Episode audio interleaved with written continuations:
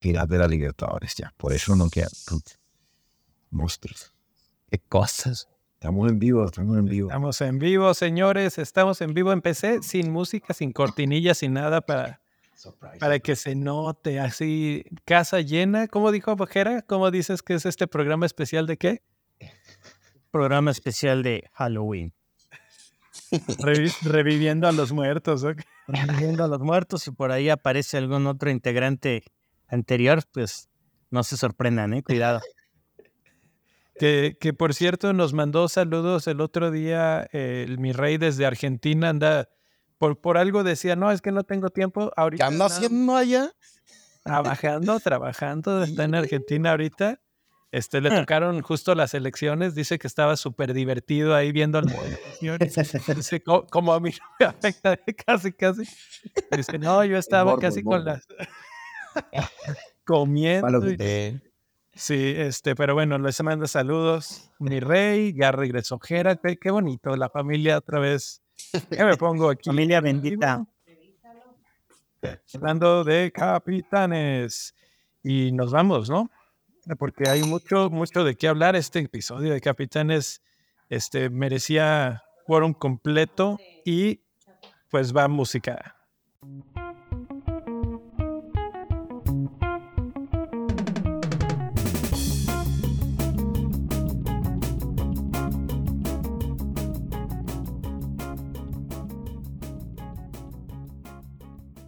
Ahora sí, bienvenidos a Bendito Fantasy, un podcast dedicado a discutir sobre Fantasy Premier League en español. Mi nombre es Leo y como escucharon en la previa, la casa está llena. Me acompañan Luis, el profe, y Jera, Bitácora FPL, para hablar de la capitanía de la jornada 10, que está lo más discutida que se ha visto en mucho, mucho tiempo. Eh, hay quien dice Haaland ya está acabado. Hoy Haaland metió dos goles. Entonces, este, ahí por, por, ahí me dicen que Luis ya lo andan convenciendo de vender a Haaland, que ya se va a ir de ese. Pues a ver, a ver con qué, con qué nos sale. Por lo pronto, eh, está interesante. ¿Cómo están, jóvenes? Todo bien por aquí. Luis. Todo excelente de este lado. La verdad es que ya me estoy uniendo al culto, a, a la secta anti-Haaland. Este, esperemos que este fin de semana, cuando publique mi equipo en Twitter, ya no esté ahí el androide y esté ahí, no sé, Darwin o Juliano o cualquier random ahí, no sé, Solanque también, que anda chido. Solanque. El, el, que sea es bueno, pero andamos bien, andamos bien para hablar de Capitán. Al visa, mete al visa rap, por favor. Al, al visa. Bizarram. ¿Cómo estás? Este, pues te vi el otro día ahí en el FanFest y, y casi casi que fue la predicción, la premonición de que volverías al, al, programa y aquí estás. ¿Cómo están todos, banda? Aquí este, saludos desde el inframundo. Ya se, se, siente un rato, ya este, los veo, me veo con menos cabello. Entonces, pues, vamos a. ¿Qué pasó? también, también a ti, Luis. Imagínate si es el más joven y ya no tiene ver. No, no, no. No, no, no, no. Es, lo, es lo que hace el fantasy. Oye, ¿cómo te está yendo, Jera, últimamente en el, en el fantasy? Cuéntanos. Las últimas semanas, incluida la del FanFest, un poquito desconectado, pero, pero quiero, quiero reconectar justamente la, la pasión, ¿no? Y pues qué mejor que, que hablando de, de, capitanes, ¿no? ¿Qué les parece? Pues muy bien, la verdad es que está interesante. Mencionaba que iba a ser una semana de mucho decisión, a ver qué tal, y tal vez no vamos a tener un, un capitán tan fijo como en otras ocasiones, que son 80%, 90% el mismo. Eh, el profe puso una encuesta que la voy a poner en pantalla aquí. Eh, encuesta de capitanía hay pocas opciones en, en, Twitter, no te deja poner encuestas muy largas, mm. pero está Haaland, Mohamed Salah, Bukayo Saka y Oli Watkins. Y la verdad es que la, la, encuesta todavía no cierra, entonces vayan, voten y si tienen alguno otro o si les convence alguno de los otros que estaremos platicando hoy, pues ahí lo ponen en los comentarios. ¿no? Eh, en estos momentos, Mohamed Salah con 36% de los votos, por lo menos cuando tomamos este screenshot, este, estaba estaba ganando. No sé, profe, si se ha actualizado eso en los últimos minutos. Está reciente, así que debe, debe ser, debe ser ese en, en No, no veo mucho cambio, la verdad. Sí, el partido ya estaba controlado y, bueno, también, eh, de hecho, el eh, repuntó Haaland porque sí estaba menos el porcentaje. O sea que efectivamente la actuación en Champions le ayudó en, las votaciones y bueno, ahí se vuelve otra vez a meter en la, en la cabeza de, la gente. A ver si le dejan la banda o no. Ándale, no, ni tan hipster. Bueno, mi, mi predicción, mi pick esta semana sí es hipster durante las últimas tres semanas es Salah. La verdad es que yo, yo con Mo tengo, tengo un crush, una debilidad, porque cada que arranca un fantasy en 12.5 o en menos de 13 directamente, es tenerlo sí o sí. Y, y ahorita estábamos hablando el fin de semana con la comunidad y el hecho de que le haya sumado eh, la parte asistidora, eh, a mí me gusta demasiado, ¿no? Porque lo convierte en un playmaker total, un tipo que da KDB, digamos, ¿no? Que KDB bajo sus distintas proporciones no tiene el mismo gol que Salah. Entonces creo que Ojalá y sea el máximo punteador esta semana. Espero que para largo sea un pick de capitanía que no están tomando mucho en cuenta, pero está haciendo mucho la diferencia. Entonces yo creo que voy a ir por ese lado con mis Reds, ¿no? Pues yo creo que Salah es el, seguro, pero ahí yo voy a aventar otro, otro pick, ¿no? Que, que es hipsterón y porque así andamos hoy, ¿no? Sería Mati Cash. Vengo aquí a... No me alborote, por favor. Porque Banco, yo creo que sí hay que apostarle en un partido a Cash en la capitanía. El único de la temporada será Luton de local o Sheffield quizás, pero uno de esos dos, ¿no? Que contra Burnley, que fue el otro ascendido, fue doblete, ¿no? Doblete, doblete. Entonces, ojito ahí. Eh, me inclino por Mohamed Salah en esta, en esta fecha. Juega en Anfield, juega en casa, eh, dirige la orquesta de los Reds eh, viene en una forma impresionante. Entonces, por esas varias razones, considero que, que es mi mejor elección para, para esta fecha. Sí, sin duda, eh, hemos visto una versión, digamos que en, la, en la última en la temporada pasada comenzó como la transformación, digamos, un poco, y, y hemos visto que pues la llegada de, de, de, Darwin o de Gapo ha, cambiado la dinámica del ataque y digamos, para algunos se quejaban de que se había relegado a, Mozala, pero yo siento y lo que hemos visto es que eh, ha cambiado un poco, o sea, como que no cae todo el peso del ataque de Liverpool sobre él y se distribuye un poco más, pero sigue siendo fundamental y es pieza clave, ¿no? Entonces por eso vemos que ahora asiste un poco más, eh, pero sigue teniendo, como mencionaba, ese, esa amenaza de gol siempre latente del faraón ha, creado buenas sociedades, ¿no? También el tema con, con, con, Darwin, que Darwin de las ocho asistencias que tiene, las ocho son para Mo en todas las dos temporadas que lleva. Y pues buena sociedad con Luis Díaz, la adaptación de McAllister y de, y de um, Slide, la verdad es que han caído eh, con el pie derecho. Y a mí me está gustando, por ejemplo, lo que traen detrás, ¿no? Gravenberg también está entrando bastante bien. Y cuando a un jugador como Salah lo proteges con jugadores que que realmente saben a lo que juegan, porque todos son jugones, este, pues creo que ahí sacas el mayor potencial, ¿no? Y se ha visto. También me recuerda mucho a la sociedad que llegaron a tener con Firmino y Salah, tenían muchas asistencias ahí. Entonces creo que está volviendo esa versión del faraón en donde se vuelve un poquito más, pues más colaborativo, ¿no? Y menos envidioso. Sí, yo creo que lo que hace, o sea, eh, Darwin cae de maravilla, ¿no? En el esquema de club porque yo creo que el nivel de agresividad pues sube, incluso me atrevo a decir que lo puedo ya comparar con, con el tridente, ¿no? O sea, creo que este Liverpool es demasiado vertical, demasiado, demasiado. Me atrevo a decir que a veces hasta más atrabancado, como ejemplo ese partido contra Newcastle, ¿no? Cuando Darwin entra de, de cambio y hace la diferencia, ¿no? En creo que 11 minutos, ¿no? Algo así. Sí. Y eso que tú mencionas es súper fundamental porque... Eh, digamos, sabemos que Darwin, si Darwin jugara 90 minutos, o sea, fuera 90 minutos eh, semana a semana, sería en este momento también un pico obligado. Y la razón por la que no lo es porque se le manejan los minutos. De hecho, eh, estaba contra Everton, eh, Klopp lo mencionó hoy en rueda de prensa previa al partido de Europa League. Dijo, eh, Darwin venía con una molestia y por eso lo manejamos, pero incluso con el tiempo que tiene, creo que la estadística de Darwin es que o sea, prácticamente cuando tiene minutos tiene retornos y eso es algo que es monstruoso. Entonces, eso habla de la calidad que tiene y de la dinámica que ha generado con Salah. Te, perdón la interrupción. Pongo sobre, sobre la mesa este dilema. Si Darwin tuviera eh, muchos minutos en la bolsa, ¿podríamos prescindir de Erling Braut Haaland? Ah, yo digo que sí, ¿cómo no? Sí, sí. A ver, te digo. Te diste a huevo. cuando, cuando se anunció, cuando se anunció el, el, el cuando se anunció el fichaje de, Darwin para Liverpool, en, en, un artículo que yo escribí para la página, recién habíamos lanzado la página y yo lo dije, a mí, yo dije, o sea, Darwin no tiene nada que enviarle a Haaland y los números que consigue, su, su, su capacidad y su potencial es, es muy bueno y vemos cómo ahora ya él está completamente acoplado al esquema y la verdad es que son detalles lo que no le ha permitido jugar los 90 minutos al 100%. Pero Darwin, o sea, lo que pasa es que por la estrategia del juego tú dices, bueno, tengo que cubrir al City de alguna manera y Alan es el más fijo. Pero sin, sin duda que, que Darwin puede competirle, si tuviera los 90 minutos de la forma en la que está, podría competirle sin problema. El tema es que en el Liverpool tampoco tenemos a alguien garantizado con 90 minutos, ¿no? Que ya digo, ya son 100, pero incluso hemos visto cómo Klopp dosifica a Salah, o sea, lo trata de, guardar antes, si el partido está resuelto no lo arriesga, no está jugando los jueves, por lo menos no, no arranca de titular, entonces creo ah. que en este Liverpool sí lo reservan mucho.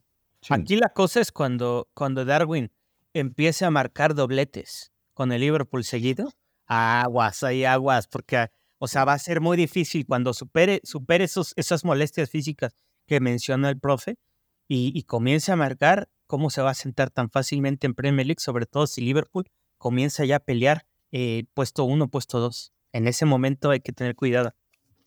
Y, volviendo al tema de la capitanía y pensando un poco en la estrategia y ya pensando, digamos, teniendo un pensamiento relacionado con el juego, ¿Y por qué pienso en Salah? Porque antes de empezar el programa les compartí una estadística, decíamos, Ahmed Salah, de todos los de todos los candidatos que tenemos, eh, ha sumado 11 puntos de bonus. Es el que más ha acumulado de todos. Y si vemos a Haaland, por ejemplo, en los últimos cinco partidos, o estas estadísticas de, de los últimos cinco, solo lleva dos bonus.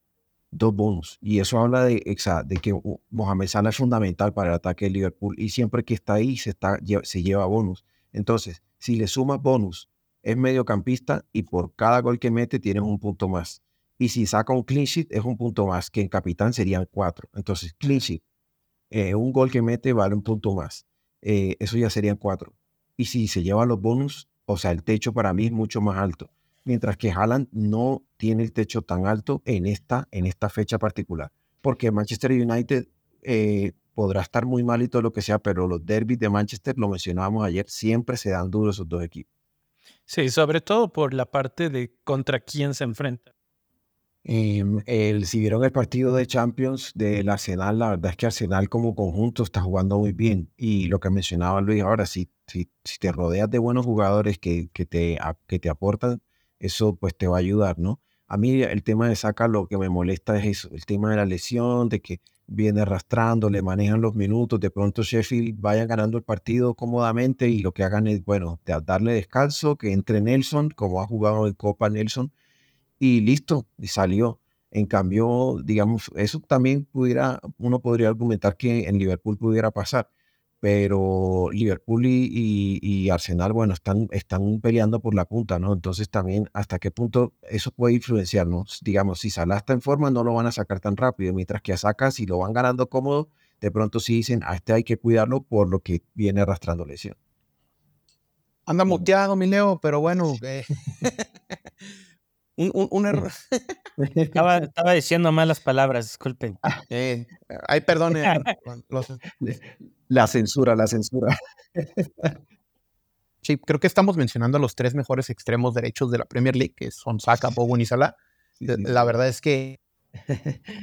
Eh, eh, retomando el comentario que hacía, que hacía eh, nuestro compañero Luis Sao, es...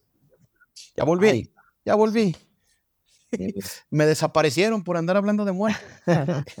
me, jaló las me jaló las patas el Nil, güey. Dijo, órale, ¿dónde va?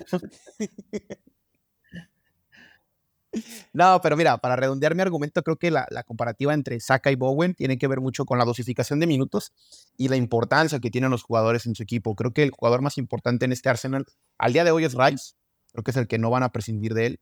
Pero antes de está Odegaard, está Gabriel Jesús, y Saka puede ser un, un Wonder, pues, pues, de chico maravilla, ¿no? El Wonder Boy de, de, parte de la academia en Arsenal, ¿no? Pero es cierto que le pegan mucho, es cierto que, que está cargando temas físicos bastante importantes, y, y, pues bueno, Bowen a final de cuentas ha sorteado eh, ser un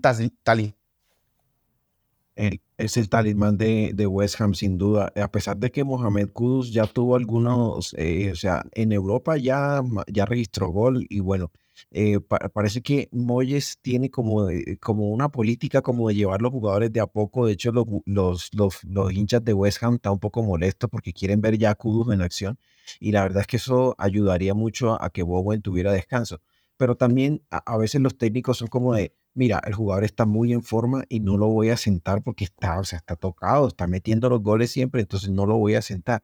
Y es algo de lo que pasa con Saka, que de hecho Arteta lo ha dicho en ocasiones en la en las ruedas de prensa, ha dicho como es que quiere jugar todo, entonces no lo voy a sentar y eso pues lo pone en aprietos con el tema físico.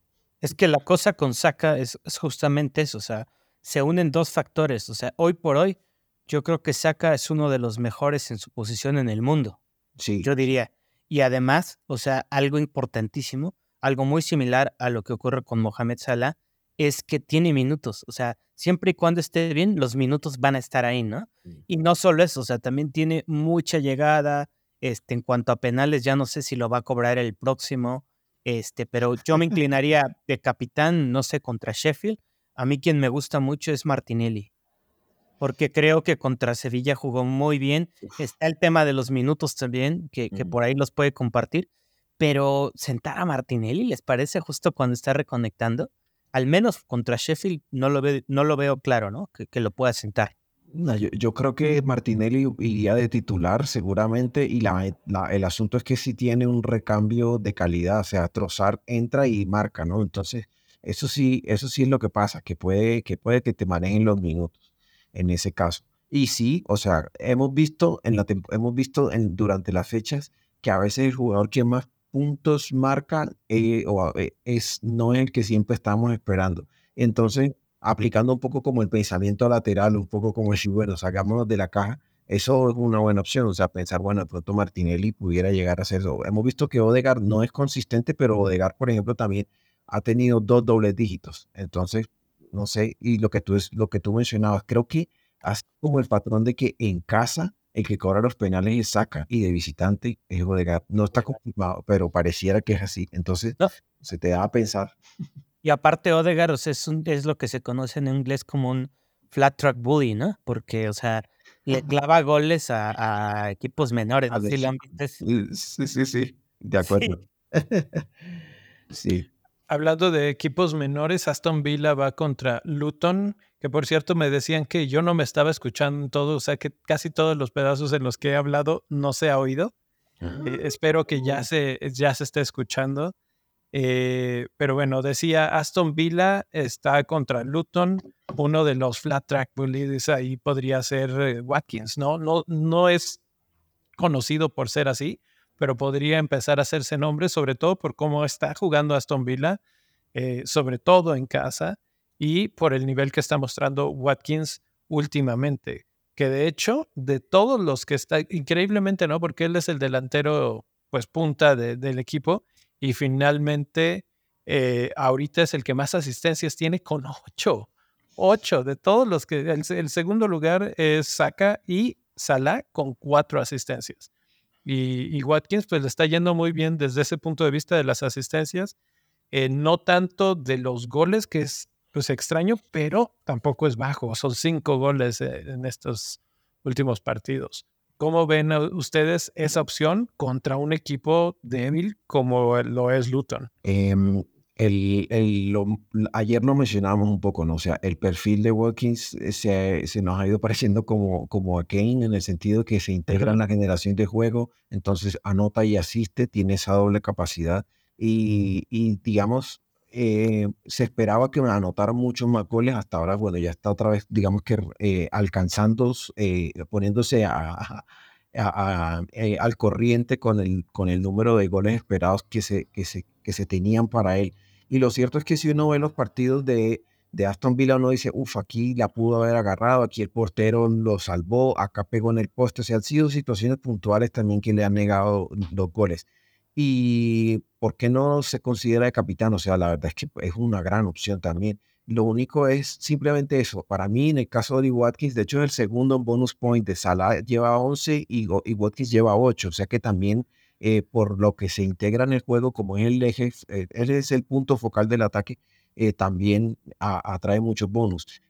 pero lo de el tema de que el mediocampista tenga, tenga los puntos, digamos, la ventaja, me, me hace inclinarme más hacia, hacia Mohamed Salah. Pero Watkins, o sea, el, la, el swing, digamos, el cambio, la, la, varianza esta semana en el capitán puede ser brutal. O sea, Watkins puede meterse a 20 puntos igual como hizo hace, hace una fecha, sin duda. Y, y hablando ahí de Watkins es donde eh, podría entrar la conversación que decías hace rato, eh, no, era de, de Cash, ¿no?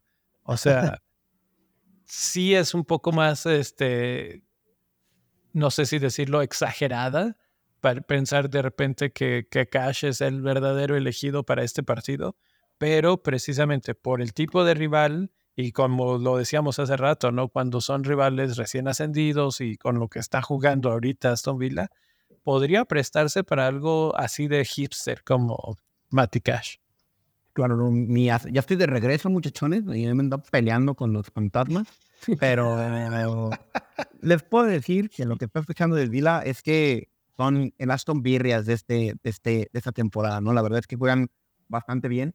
Yo te lo voy a cambiar, es el era el Aston Virga, ahora es el Aston Virga.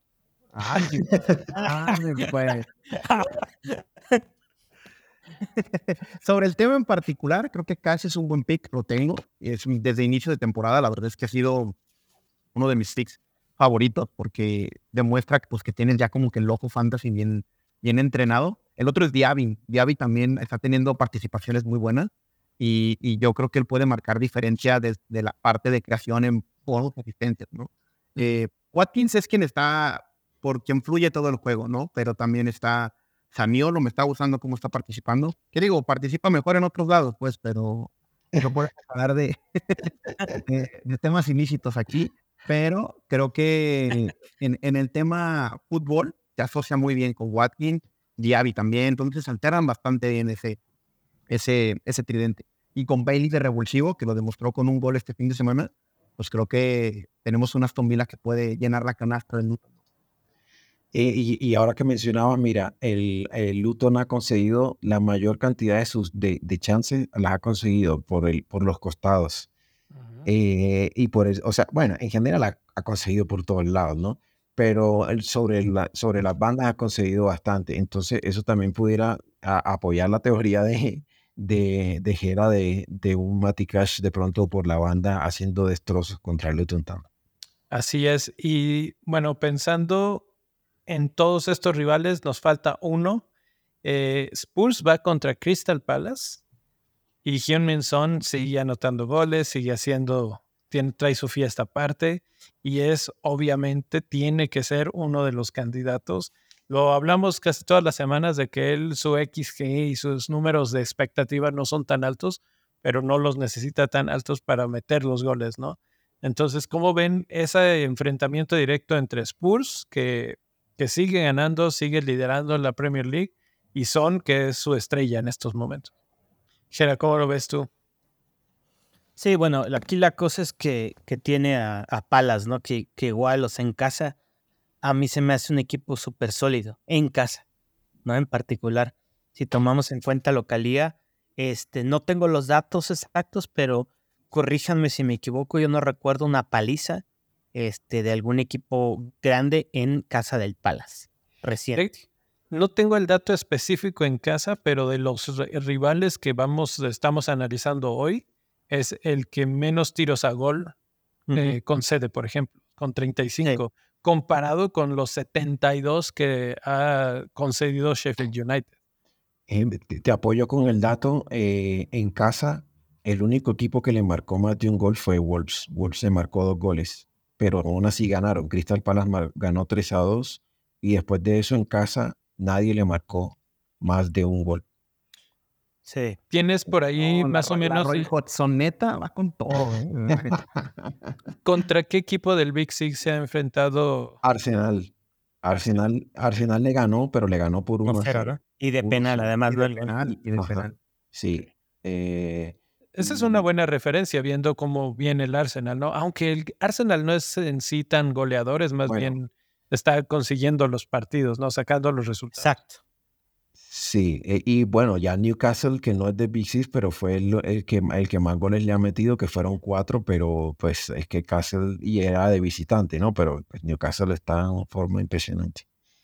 Sí, y que fue reciente, entonces probablemente eso genere una reacción y se defiendan un poco más pensando en que viene un buen rival.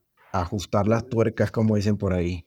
La realidad también de, de- del Crystal Palace es que tiene dos centrales seleccionados nacionales, ¿no? Mark Gay y, y Joaquim Andersen, entonces habla muy bien de la solidez defensiva, ¿no? Yo no pensaría, Son es el delantero y va a tener que lidiar con marcas bastante rejegas, ¿no? Andersen ha marcado muy bien a Salah, ha marcado muy bien a Haaland, creo que puede hacer algo con Son. Eh, a final del día yo buscaría opciones alternativas en Spurs, ¿no? El tema de Madison, el tema de Richarlison incluso, eh, entendiendo que la central del Palace se va a enfocar en el delantero en turno, que son. De hecho, lo quiero traer, pero este tipo de argumentos de ir contra una defensa bastante sólida, pues, pues no es lo mismo que enfrentaron este fin de semana, con, bueno, este lunes contra el Fulham, ¿no? Entonces, a final de cuentas, te da a considerar, uno, el traerlo y dos, el ponerle la banda de capitán. En ese, en ese renglón, digamos, es donde entra el tema de esta semana que ha sido mucho lo de qué es mejor apostar por la forma o apostar por el calendario. En este caso, pues el Crystal Palace vendría siendo el calendario y pues eh, Son trae la forma. Entonces vamos a ver cuál de las dos. Ahí es un buen experimento ah, de laboratorio para ver qué, qué vale más la pena. Y pues yo pondría en ese, también en ese renglón ahorita Manchester United trae un pequeño empujón anímico de que ha venido ganando unos cuantos partidos, viene es el Manchester Derby, Ellos Este, revivieron muertos, ven. ellos sí revivieron muertos, revivieron a Onana, revivieron a A Maguire.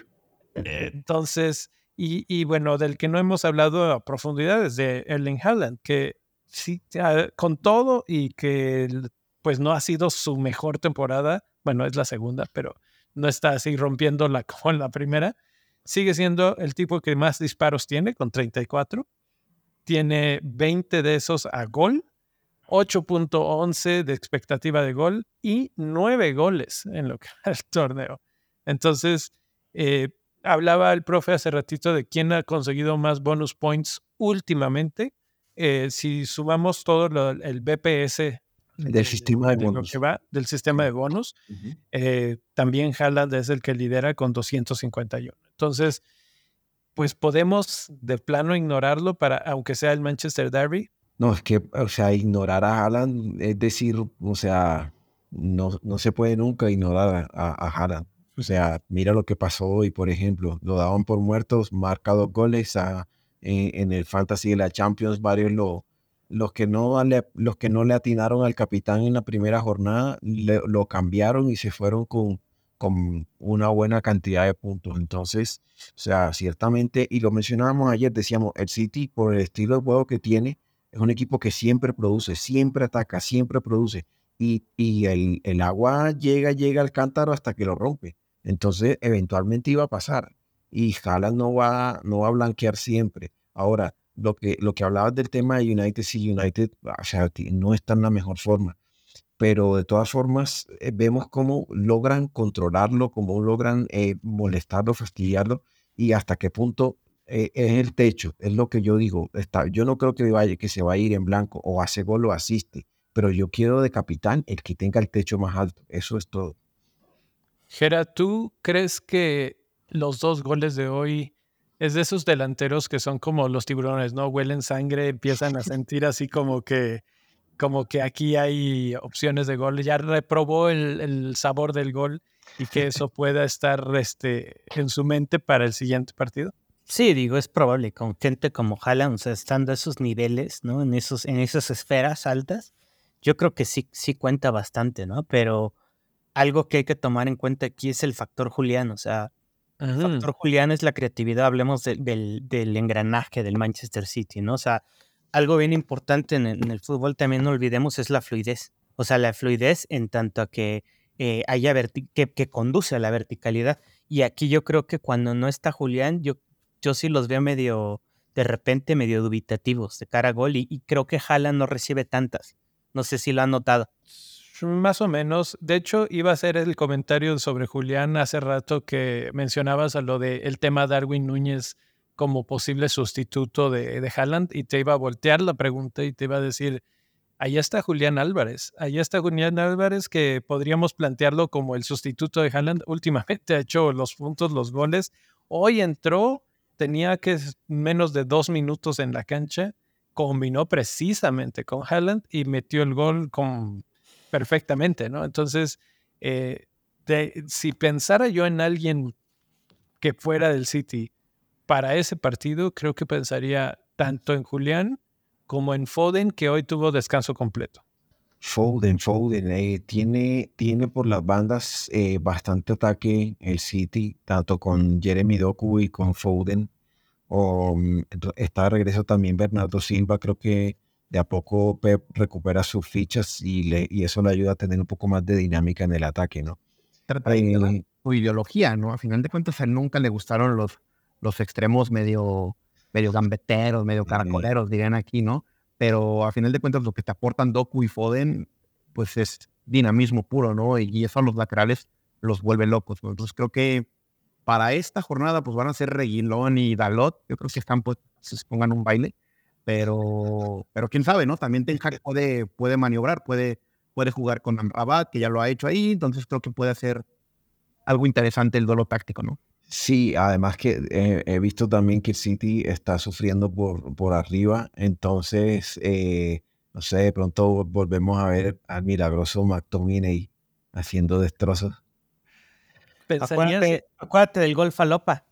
Ese sí, que nunca falla. de cajón, de cajón. ¿Confiarían en alguien de Manchester United para ese partido? Radford. Tiene cara de troll tiene cara de troll. La gente que lo tiene no le ha dado puntos y justamente creo que en esta lo van a vender. El segundo más vendido de, esta semana, según. partido en donde la gente lo vende y mete gol. Como cuando lo vendieron contra el Arsenal. Entonces, o lo ponen en banca. Entonces, creo que Rashford está pintadito para hacerlo.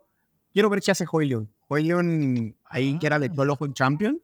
Creo que él tiene argumentos suficientes como para volver locos. Y no está Kanji. Entonces, creo que puede hacer bastantes destrozos contra Rubén Díaz o Ake. Akanji jugó hoy, pero no sé. Eh, Está suspendido, ¿no? Exactamente. Eh, por eso es que el, el, asunto con.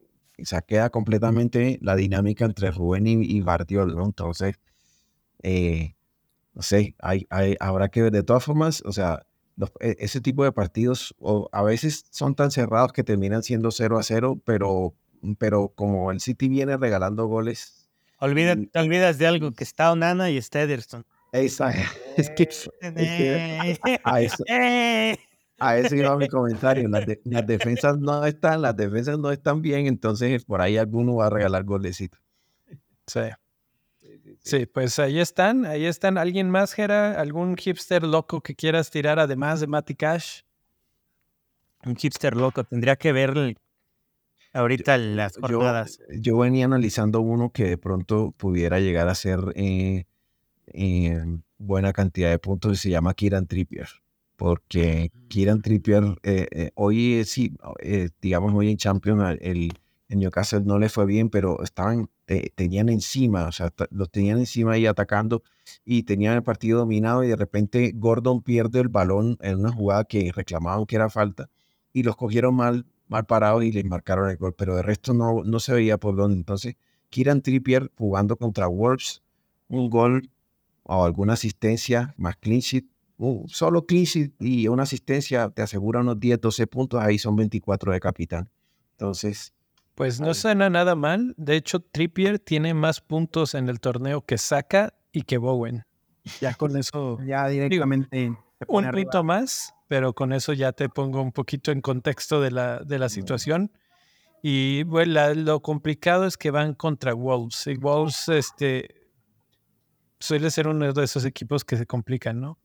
Pues, o sea, Wolves eh, te monta el bloque bajo, se van para atrás y no te, y no te, de pronto no te ayudan mucho, pero tampoco es que, o sea, sí atacan, digamos, Neto está en buena forma, de pronto Hichang y, y, y esto, pero tampoco es que sea un equipo muy ofensivo. Entonces, no sé. No. Yo te tengo uno hipster, pero bien controversial de los que también, ¿eh? Bueno, Yo también. Y Con se- eso cerramos. se Luis. taparon, a ver, a ver, a ver. Tu controversial, a ver. es Cole Palmer. Cole Palmer contra el Brentford. Ah, bueno. Pegándome en el corazón, ¿eh? Sí, o sea, subió de precio recientemente, tira penales. Están jugando bien en Stamford Bridge. La verdad que son bien pechos fríos, ¿no? Lo que dejaron ir contra Arsenal no tiene nombre. Pero el dinamismo que están trayendo él y Mudry pues, se me hace bastante interesante, ¿no? Creo que voy a hacer un hot fake aquí de esas opiniones funables. El Chelsea juega peor con Enzo. Creo que Enzo le está causando bastantes problemas al funcionamiento del Chelsea. Caicedo y Gallagher lo hacen bastante bien y Enzo no está dando la talla. A mi gusto, a mi gusto. Pero bueno, ahí está Cole Palmer, tira penalito Y ya está. y puede, puede hacer Saquen, saquen ese episodio de Hot, Hot Takes, por favor. Oye, sí, ¿verdad? Los TikToks de hot takes. Este, Ya tendríamos varios ahí. oh, no, no, Si vieran el chat de Bendito Fantasy. No, Desde la época del bar, acuérdense, ¿no? Ah, Vaya, ya, se perdón, pusieron locos, ¿no? Ahí les va una, les dejo la de Pedro Porro. Anda en ese, en ese Buenísimo. mood, en ese mood, Sí. este. Sí, sí. Saca, saca de vicecapitán y capitán Porro. ya saca porro. Saca Porro. Saca el por- Ahí, entonces, ahí les dejo a Pedro. Porro. Bravo, eh. es buena opción, eh. Creo que por, por defensas en ese precio, si no te alcanza un tripierquillo, eh, Porro tiene el mismo. Lo que pasa que no ha explotado, ¿no? O sea, el potencial todavía no se ve. Entonces yo creo que ya le toca por ahí Pero cierra participar, las ¿no? jugadas, ¿no? Termina hasta como de segunda punta. Lo he visto cerrar la Sí. punta. Pues yo lo he No, visto más bien. adelantado que Kulusevski, por ejemplo. En algunas En ocasiones. algunas sí, ocasiones. Sí, Kulusevski va a, hace la función de, me- de mediocampista invertido y le abre, o sea, a- le deja el espacio. ¿Saben qué me da risa de Kulusevski? Así ya aprovechando aquí, ya echando la, el cotorreo. Me da risa cuando tiene a veces la, pu- la posibilidad de tirar. No sé si lo han visto, la mayoría de las veces voltea a ver quién está a su lado. Así como, no voy a tirar. Tengo Sí, que se pasársela a contiene, alguien. ¿Sí lo han visto? Sí, Fíjate que no he notado eso. Tuvo, tuvo dos en donde tenía para anotar Sí. y, y voltea y dice, bueno, ¿dónde está Son? ¿Dónde está Rick Y ya ahí valió madres. Y rebota en un jugador, no se les va. Este, no sé si ahí el postecodo donde dijo algo así como de, papieles bien envidiosos, póngase a compartir y ya, pero funciona, ¿no? Creo que Pues funciona, hacer- claro. es, es entretenido de ver, es bastante jugón el muchacho. Te, te voy a decir algo sobre la opción que acabas de dar, Jera. Eh, déjame lo vuelvo a poner aquí. Eh, Pedro Porro y Mati Cash tienen los mismos puntos hasta ahora en el torneo. Sí. Interesante que han sido los dos que has puesto en, en el rodeo. Nada más que la diferencia es que Mati Cash ha tenido o tiene más bien una expectativa de gol de 3.12 y Pedro Porro de 6, 0.79. 0.79. Eh, sí, Y- tira por- Y la expectativa de Que no ha hecho, efecto el porro. Exacto. La participación de gol también es más baja, de 4 con Cash y de 1.6 con Pedro Porro. Así es que si me tuviera que ir por uno de esos dos defensas y por más o menos lo que hablábamos hace rato de que las bandas son más explotables esta semana para Aston Villa, creo que me iría por Mati Cash. Venga. Ahí está. Pues gracias a los que se conectaron hoy, obviamente a Jera, a profe Luis, gracias por estar aquí y este y gracias a, a Xavi Xavi que me dijo no te oyes otra vez volvió a pasar voy a tener que hacer ahí edición magia de la edición en el audio pero eh, los que lo vieron en YouTube pues ya lo vieron o lo escucharon cortado Mucho, mucho pero bueno no dije na- nada nada importante no pura grosería. Eh, Pura censura, pura censura. Sí, la verdad, qué triste. Bueno, está muy bien, perfecto. 45 minutotes hablando de capitanes. Hace cuánto que no hablamos, Era un placer que otra vez aquí vengas a dar mío. cátedra y, este, y esperemos que no sea la última. Próximamente volvamos a platicar. Por lo pronto, jóvenes, nos despedimos. Gracias. Chao, chao.